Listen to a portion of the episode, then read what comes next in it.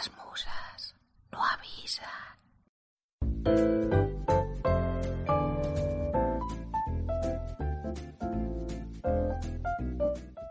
Saludos a todos y bienvenidos una vez más a este vuestro podcast de cine Las musas no avisan. Como ya sabéis todos los que me seguís, pues esta es la voz de Pepa Yausas.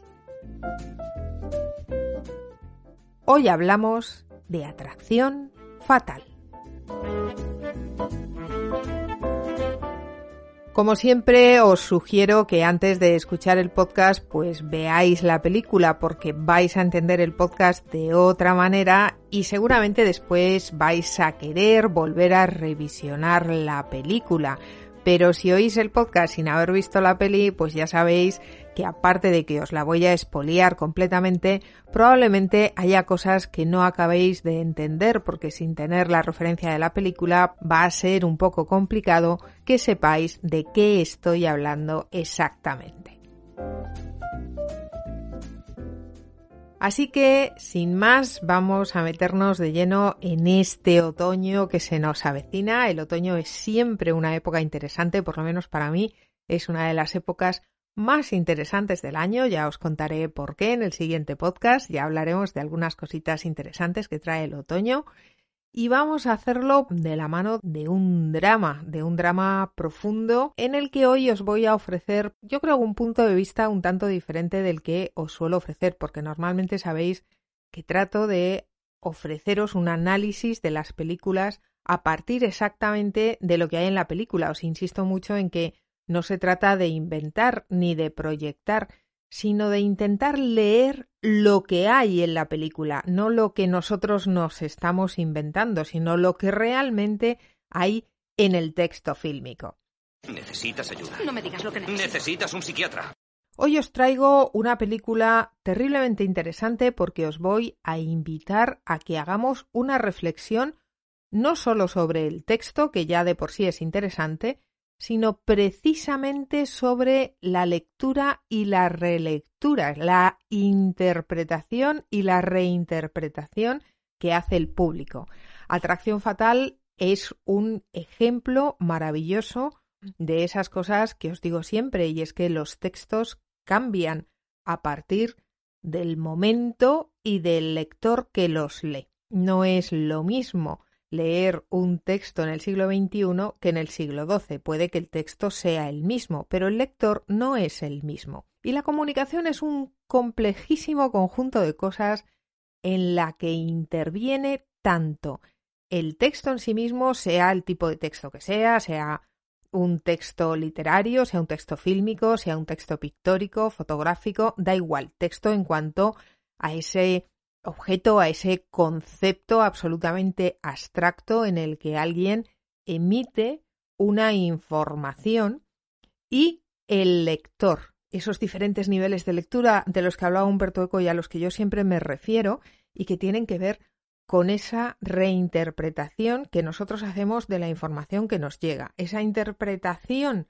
que cada uno de nosotros hace va a estar filtrada por una increíble variedad de factores. Por eso, nunca un español, ni un mexicano, ni un filipino va a interpretar igual, ni va a leer igual, ni va a llegar a las mismas conclusiones, ni emocionales, ni psicológicas, ni de ningún tipo, viendo una película típica americana, pongamos por caso cualquiera de la serie del universo y multiverso de Marvel, por ejemplo, cualquier película de la saga Avengers, de las conclusiones a las que va a llegar un americano nativo y en este caso tengo que puntualizar siempre, siempre que este mal utilizado término ya generalizado de americano desgraciadamente hace solo referencia a los estadounidenses, pese a que América es un continente inmenso, lleno de países fabulosos, estupendos, con gente maravillosa, de la que lamentablemente Estados Unidos pues se ha apropiado del término de todo un continente. Siempre esa referencia a los amigos sudamericanos, que afortunadamente tengo muchos y de muy buena calidad,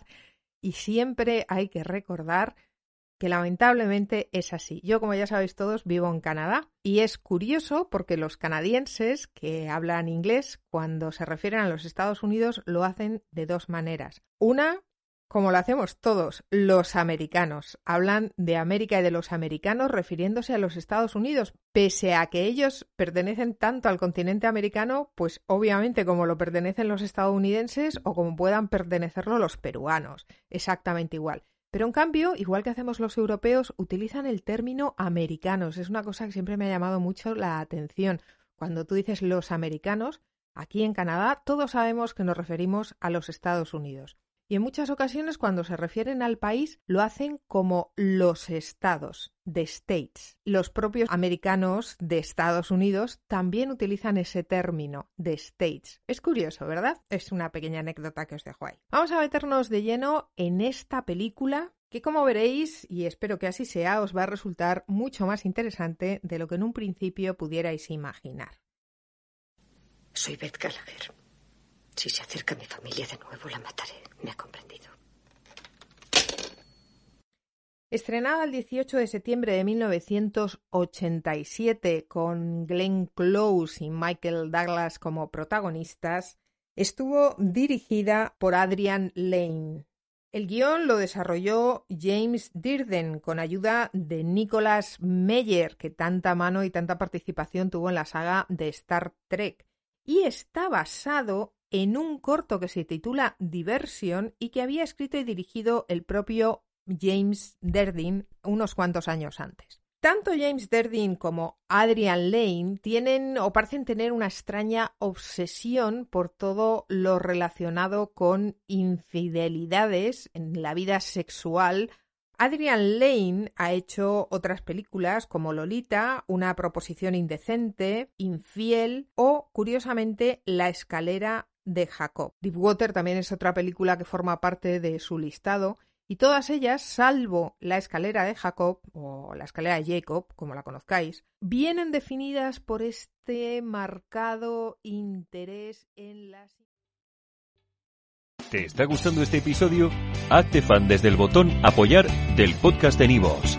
Elige tu aportación y podrás escuchar este y el resto de sus episodios extra. Además, ayudarás a su productor a seguir creando contenido con la misma pasión y dedicación.